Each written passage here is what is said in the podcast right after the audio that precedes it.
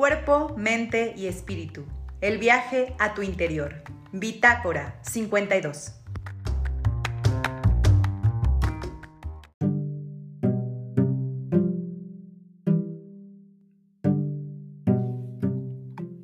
Hola gente de Bitácora 52, ¿cómo están? Bienvenidos una vez más. Y bueno, pues hoy estamos aquí tempranito porque vamos a platicar de una novela que habla de una mujer que siempre que la mencionamos, pues no sabemos cómo reaccionar. Sí, estamos hablando de Malinche, es como la conocemos, o al menos en mi generación así nos la presentaron, pero ¿qué creen? Una de las cosas que pasa cuando lees el libro es que en realidad ese nombre no era de ella, era la manera en que se dirigían a Hernán Cortés que significaba que era el capitán de Malinzi. Entonces, su nombre de ella es Malinzi. Y bueno, la novela incluso empieza así, diciéndonos, a él lo conocen por mí. Qué manera tan diferente de narrarnos la historia de una mujer que siempre ha sido controversial. Y quienes estuvieron en la escuela conmigo siempre nos hicieron ver a esta mujer como una traidora como alguien que no vio por su raza, como alguien que vendió a México, nunca entendíamos bien a bien cuál había sido la importancia de esta mujer. ¿Qué pasaría si ella nos contara su propia historia, ahora sí que desde su voz? Y pues más o menos va así esta novela. Vamos a ver a Malintzin y nos va a contar, vamos a descubrir estos otros datos de si murió dos veces, se puede morir dos veces, o por qué hay estas diferencias en los datos históricos al respecto de ella. Y bueno, pues esta novela la ha escrito una gran escritora, Kira Galván, quien nos acompaña el día de hoy y va a platicar con nosotros cuál fue el proceso para escribir esta novela, cuándo surgió la idea, dónde investigó, por qué escribirlo desde la primera persona, qué fue lo más difícil de tratar de retratar la vida de un México pues tan atrás, ¿no? Incluso cuando antes de que pudiéramos decir que era México. Entonces, bueno, el día de hoy nos acompaña, les recuerdo un poco la semblanza de Kira. Kira, ella es eh, nacida en la Ciudad de México, es poeta, novelista, economista, fotógrafa, traductora y periodista. Ella ha publicado 10 libros de poesía y cuenta ya con 5 novelas, además de cuentos que tiene destinados para los infantes. Entonces es una escritora que ahora sí que trabaja todos los géneros y el día de hoy es un honor recibirla aquí en Bitácora 52. Bienvenida, Kira, ¿cómo estás? Ay, muy bien, muchas gracias, Julia. Pues muy contenta de estar aquí contigo. No, pues es un honor para nosotros tenerte aquí en Bitácora 52. Por favor, cuéntanos de esta novela, Malintzin. ¿Por qué decidiste escribir en primera persona, imaginar cómo se siente ser ella, ahora sí que estar en su piel? ¿Cuáles fueron tus fuentes y cuánto tiempo te llevó la investigación? Eh, pues mira, son muchas preguntas a la vez. Voy a tratar de ir contestando una por una. Eh, pues mira, la investigación sí me llevó bastante tiempo, casi cuatro años, tardé en, sacar la novela, eh, porque bueno, es un tema eh, muy del que se ha escrito mucho. de hecho, es una de las conquistas, la conquista de México es una de las conquistas más documentadas por testigos presenciales, digamos. Entonces, eh, no quería yo pues eh, caer en, errores eh, históricos, etcétera. Entonces fui muy cuidadosa.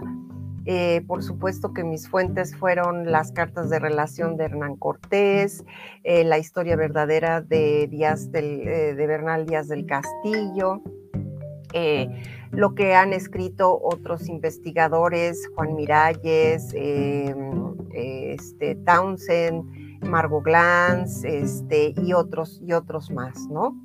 Eh, entonces traté de leer todo lo que había e inclusive también otro de los libros muy importantes fue este de la conquista de México, escrita por Hugh Thomas, un historiador inglés, pero que estudió muy a fondo la conquista de México.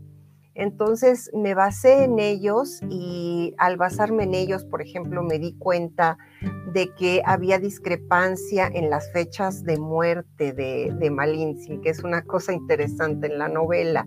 Una de ellas se dice que eh, murió en 1527, o sea, pocos años después de, de la caída de Tenochtitlán. Y la otra que esta está basada en investigaciones de Hugh Thomas eh, que, murió muchísimos años después en 1551 porque él se encontró cartas de su hijo de este de eh, Martín eh, Cortés Malintzin dirigidas a ella todavía eh, viva en 1551. Entonces, eso me llevó a pensar que sería interesante escribir en la novela las dos versiones de su muerte. Entonces, una de las características. Espero haber contestado. No, sí, claro. si se me fue algo. No, no, era justo eso de, bueno, vemos esta documentación histórica y como dices, luego están como estas dos muertes que yo, por ejemplo, pues no sabía que había esta discrepancia, ¿no? Histórica y ya lo empecé a leer y dije, ah, mira, o sea, hay quien, quien afirma que murió en esta fecha y hay quien en, esta otra. Pero luego tú empiezas a narrarnos en primera persona. Sé que, bueno, es un recurso, evidentemente, pero aquí, eh, ahora sí que al narrar en primera persona, desde el tipo de frases que utiliza el personaje, pues vamos imaginando el carácter. Y aquí la verdad es que yo desde las primeras páginas, además me encanta que desde el inicio la introducción está en primera persona, o sea, ella introduce el, bueno, ahora sí les voy a contar. Eso es maravilloso, en general este tipo de novelas empieza con una introducción en tercera persona, hablando de la investigación, y luego ya hasta después entras como al mundo de la fantasía. Y aquí directo entras y el carácter es a mí algo que me sorprendió. La vemos como una mujer muy fuerte, muy independiente, muy segura de lo que ella está aportando y que el problema son los demás. Eso a mí me impactó. Yo dije, esta es otra, esta es otra historia. ¿Cómo fue para ti construir a esta Malintzin así, tan, tan autónoma, tan fuerte, tan segura? Ay, Julia, pues mira, te voy a confesar que me costó muchísimo trabajo.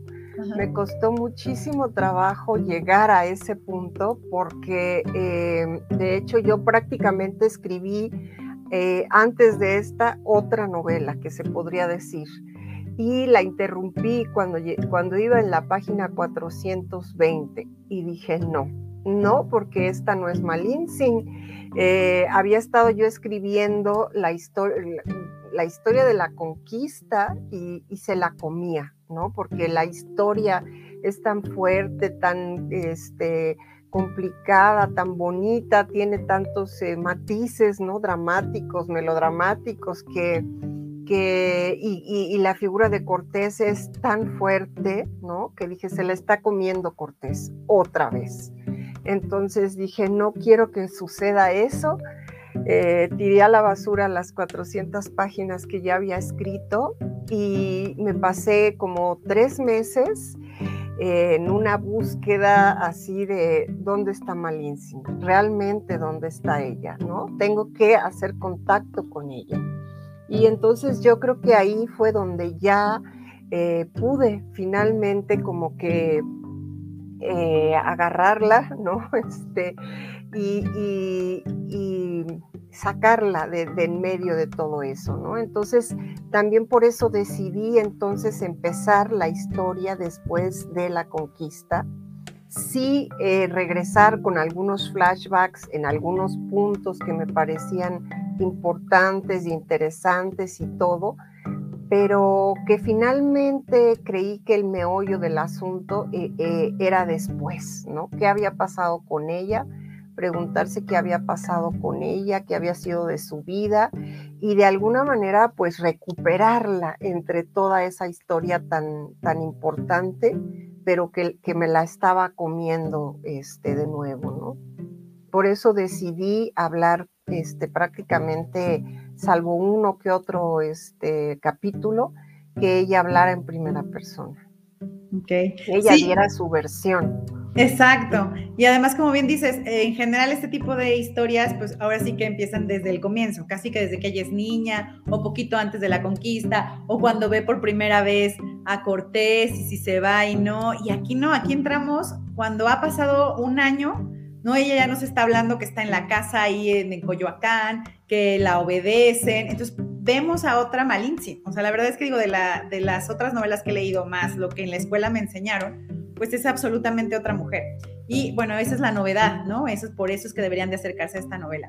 Ahora, en referencia a los hechos históricos, una vez que tú ya tienes a este personaje, como dices, conectado, que ya sabes que es esta mujer fuerte, ¿cómo fue ahí tratar de vincularlo con lo histórico? ¿Cómo ir dándole ahora sí que esta, esta hilación, ¿no?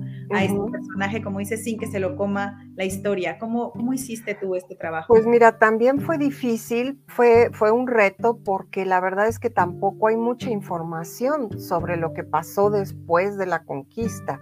Hay como un hoyo negro, ¿no? Se saben ciertos em, episodios, eh, pues precisamente la mayoría relacionados con Cortés, ¿no? Porque eh, una vez que cae Tenochtitlán y que prácticamente ya no hay resistencia de parte de los pueblos indígenas, él se convierte como en, como en el máximo, la máxima autoridad, el máximo gobernador, eh, pero de alguna manera también eh, vemos toda esta presión de, de parte de España, ¿no? porque en España, digamos que no querían a Cortés porque lo, lo consideraban un advenedizo, ¿no? No era, no era, era un soldado este, X, ¿no? Para ellos, no era un agente de alcurnia, no era un noble, no, este, no tenía nada que ver con la política eh, de poder en España, entonces lo empiezan a querer hacer a un lado. Eh, pero como las comunicaciones eran muy lentas y todo era muy lento en aquella época, pues eh, esto da pie a que él tenga, digamos, poder absoluto unos cuatro años, ¿no? De 1521 a 1524, que es cuando empieza a hacer, hace este viaje a las, de conquista a las Ibueras, que, que es lo que es hoy Honduras, ¿no? Y ahí es donde, donde empieza el desastre porque mm, todo lo que ya tenía consolidado se va a este viaje, eh, le va muy mal, pero deja un vacío de poder. Entonces, eh, se vuelve muy caótico todo lo que es el gobierno de las gentes que habían quedado en su lugar y, esto va a, dar pauta a que durante muchos años haya un caos hasta que hasta 1535 que no se nombra al primer virrey. Eh, y dentro de este caos, pues claramente se ve que los españoles que en un momento dado, eh, durante la guerra de conquista, fueron pues uña y mugre con, los indígenas, con los tlaxcaltecas, los empiezan a hacer a un lado porque se está creando esta nueva, este nuevo país, esta nueva mentalidad, pero donde no caben los indígenas, ¿no? Entonces, desde muy al principio se les va haciendo a un lado los utilizan en su momento y finalmente los hacen a un lado. Entonces, ese es un poco lo que a mí me importaba decir eh, con esta historia de Malinsin, ¿no? Que, finalmente y muy desde el principio, pues eh, todo el poder que ella pudo haber tenido, toda la relevancia, toda la importancia que tuvo como traductora, como negociadora, como embajadora, este, durante la guerra de conquista, pues se va a ir diluyendo eh, en la medida en que va pasando el tiempo. Ok, y luego también tenemos aquí a Malitzin retratada en relación, como bien dices, con otras mujeres, sobre todo con las españolas, ¿no? Ella empieza a decir, bueno, empiezan a llegar y ellas son eh, delgadas, son blancas, eh, tienen el cabello rubio, son absolutamente distintas. Y entonces empieza esta confrontación como de lo que es diferente y ella, bueno, siente como estos celos de ya Cortés no viene, y empieza todo esto. ¿Cómo fue construir esta mujer que se presenta poderosa, pero frente a otras que son tan distintas, parece dudar o cuestionarse o incluso empieza a hacer estas preguntas? ¿Por qué ellos son diferentes? ¿Por qué nosotros tal cosa? Y empieza justo a través de su mirada, vamos viendo, como dices, que empieza a ver esta separación entre los indígenas y los españoles y los que van llegando. ¿Cómo fue construir a esta Malintzin en relación con otras mujeres? Eh, pues, pues fue difícil porque inclusive em, hay, un, hay un capítulo donde ella se enfrenta, por ejemplo, a la hija de, de Moctezuma, a la pequeña, este, la hija menor que era este, ay, ahorita se me fue, bueno, la que después le pusieron Isabel, Isabel Moctezuma, eh, este, ella misma se da cuenta que también había había, este, ¿cómo podríamos decirlo? Pues niveles, ¿no? En, la escala social entre los mismos indígenas, porque ella, eh, ella era eh, noble Isabel de Moctezuma y Marina o Malintzin pues no era noble. Ella siempre fue de alguna manera una paria, ¿no? Porque eh, muy probablemente en algún momento de su vida eh, fue prostituta, este, fue vendida desde muy pequeña a esclavos este, de, de, comercio sexual, ¿no? Entonces, ella eh, le cuesta mucho trabajo subir, digamos, que los extranjeros en un momento dado le dan esa oportunidad de tener otra vida, de tener su libertad, de ser otra mujer. Y era obviamente una mujer inteligentísima, ¿no? Porque hablaba, hablaba náhuatl, hablaba maya, después aprendió el castellano y, posiblemente hasta el latín, no, no, sabemos. Pero este, ella era, tenía, digamos que por sus propios medios logró eh, subir a través de esa escala social que era muy rígida, ¿no? ella no hubiera podido subir en esa escala social dentro de los mismos indígenas si los españoles no le hubieran dado la importancia que le dieron en su momento. Entonces, eh, pero al mismo tiempo, como tú bien lo dices, ella se va dando cuenta que dentro de toda esta nueva sociedad que se está construyendo, la van a volver a hacer a un lado, ¿no? Que eso es lo más triste de todo, ¿no? Y simplemente porque pues las otras son, son güeritas, son este, blancas, este, son españolas y, y los españoles no se van a casar con las indígenas, ¿no? Salvo en raras excepciones. Ok, y mi siguiente pregunta es, entiendo, digamos, el contexto histórico que estamos viviendo, los aniversarios y bueno, contarnos de nuevo esta historia, pero ¿por qué crees que es importante o por qué decidiste que era importante contar esta historia de Malintzin de esta manera? Tú bien dijiste, se ha escrito muchísimo, hay muchas versiones, pero y tú misma dijiste, ah, deshice, ¿no? Dejé a un lado la manera en que lo estaba contando porque eso ya se había contado, tenía que contarlo de otra manera. ¿Por qué contarlo en este momento, en el 2021? Contarnos otra vez la historia de Malintzin. ¿Cuál es eh, para ti el momento o por qué es importante saber esta historia?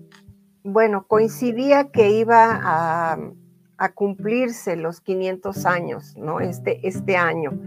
Eh, y bueno, la verdad es que era creo que el momento adecuado para hacer una reflexión y creo que la figura de Malintzin era muy importante rescatarla porque eh, ha sido como muchas otras, ¿no? Pero ha sido una figura clave, digo, tan es así que, que el concepto de malinchismo, ¿no? De, de, como que nos gusta lo extranjero y, la cuestión de traición y todo esto, creo que ya era muy importante este, cambiar, cambiar esas ideas, ¿no? Eh, quitarle la etiqueta de traidora que la ha tenido durante demasiado tiempo, porque ella pues no tenía por qué tener lealtad hacia los mexicas o hacia nadie, era, era una esclava, este, y, no pertenecía a ese grupo étnico. Entonces, eh, creo que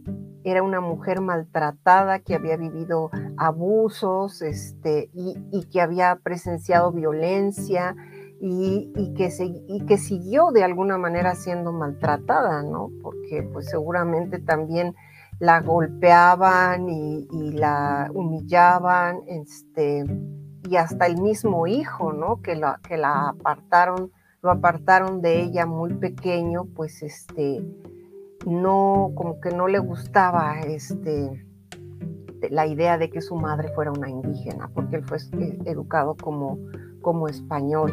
Entonces, este, pues eh, sí creo que era muy importante después de, de 500 años que alguien alzara la voz este, en su nombre de alguna manera, ¿no? Y, y quitara estas, estas etiquetas tan, tan tremendas que le han pesado durante tanto tiempo a una mujer que debe revalorarse por, por lo que hizo, ¿no? Por su inteligencia, por su habilidad este, y por su resiliencia, ¿no?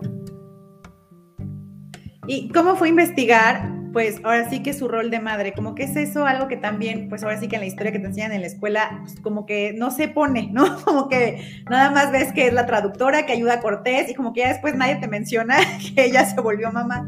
¿Cómo fue investigar estas maternidades, digamos, o esta maternidad en ese momento, como dices, cuando no hay tanto registro, cuando no hay blogs de mamás contando todos los dramas que vivimos diario? Es decir, ¿cómo fue meterte a imaginar esto o qué registros históricos había un poco más allá de a lo mejor de cartas, pero cómo fue para ti construir la maternidad?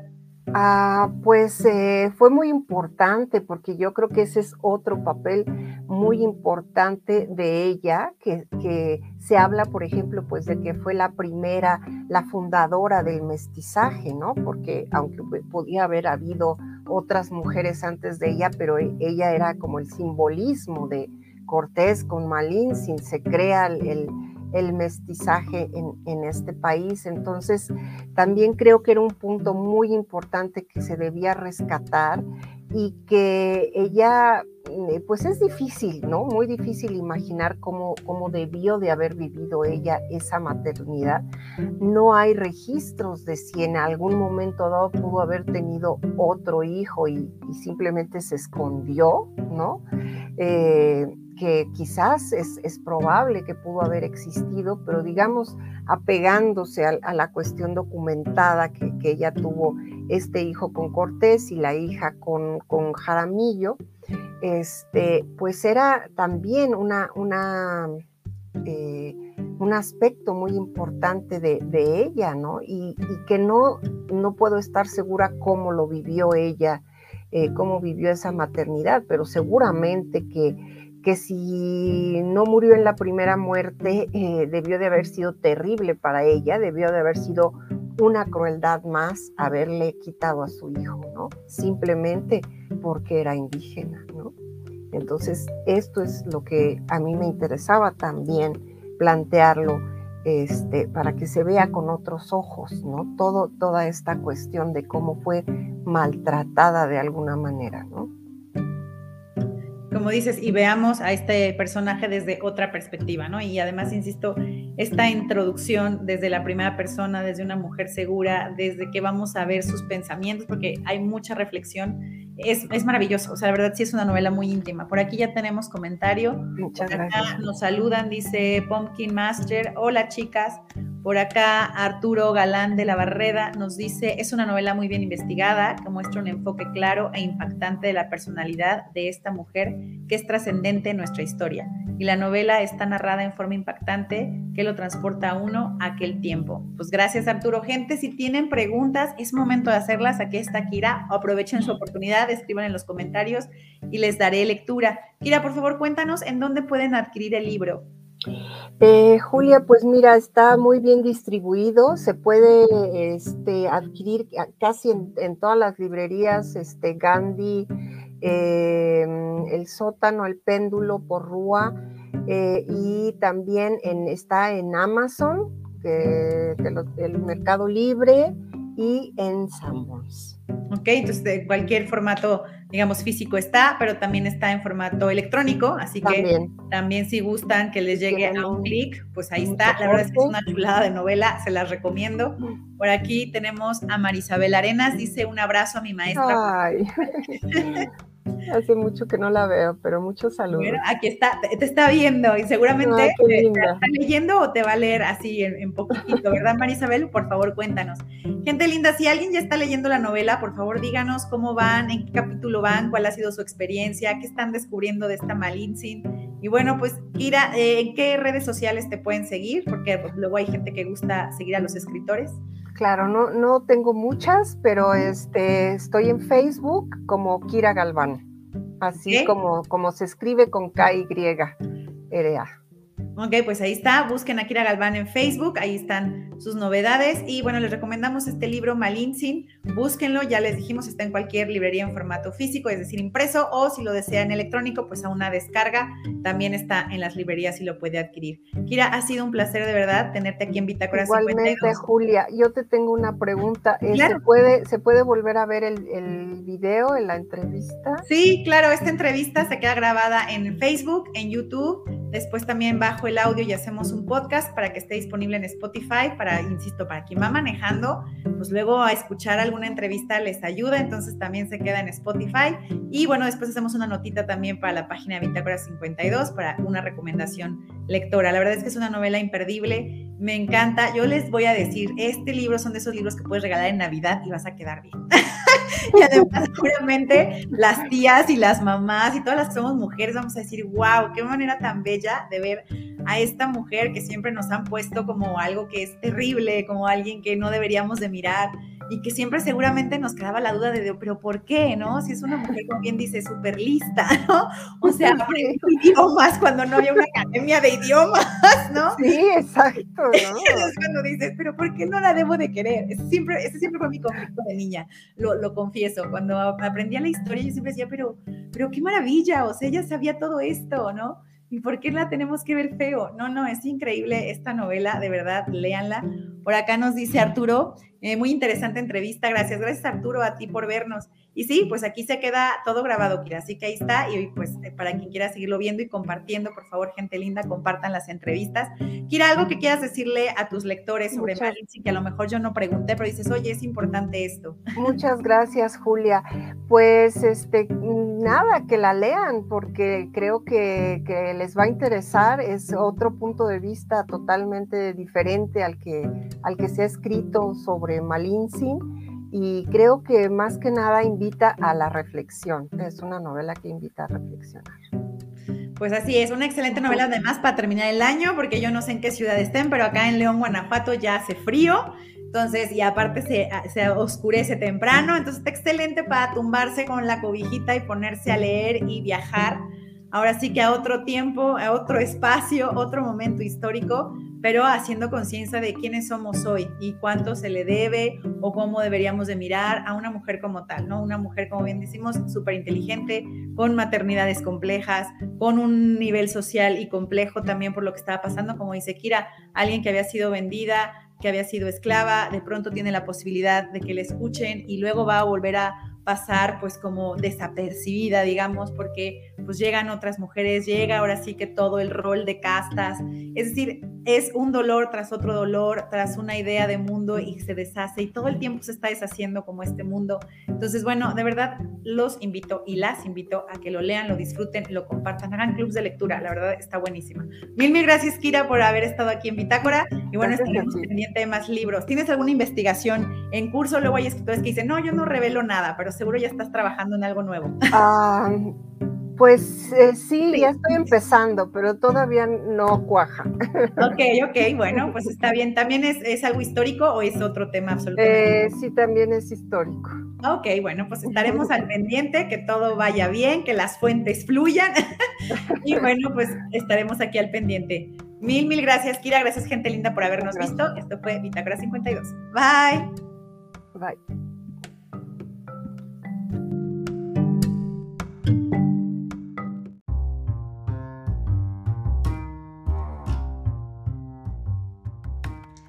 Cuerpo, mente y espíritu. El viaje a tu interior. Bitácora 52.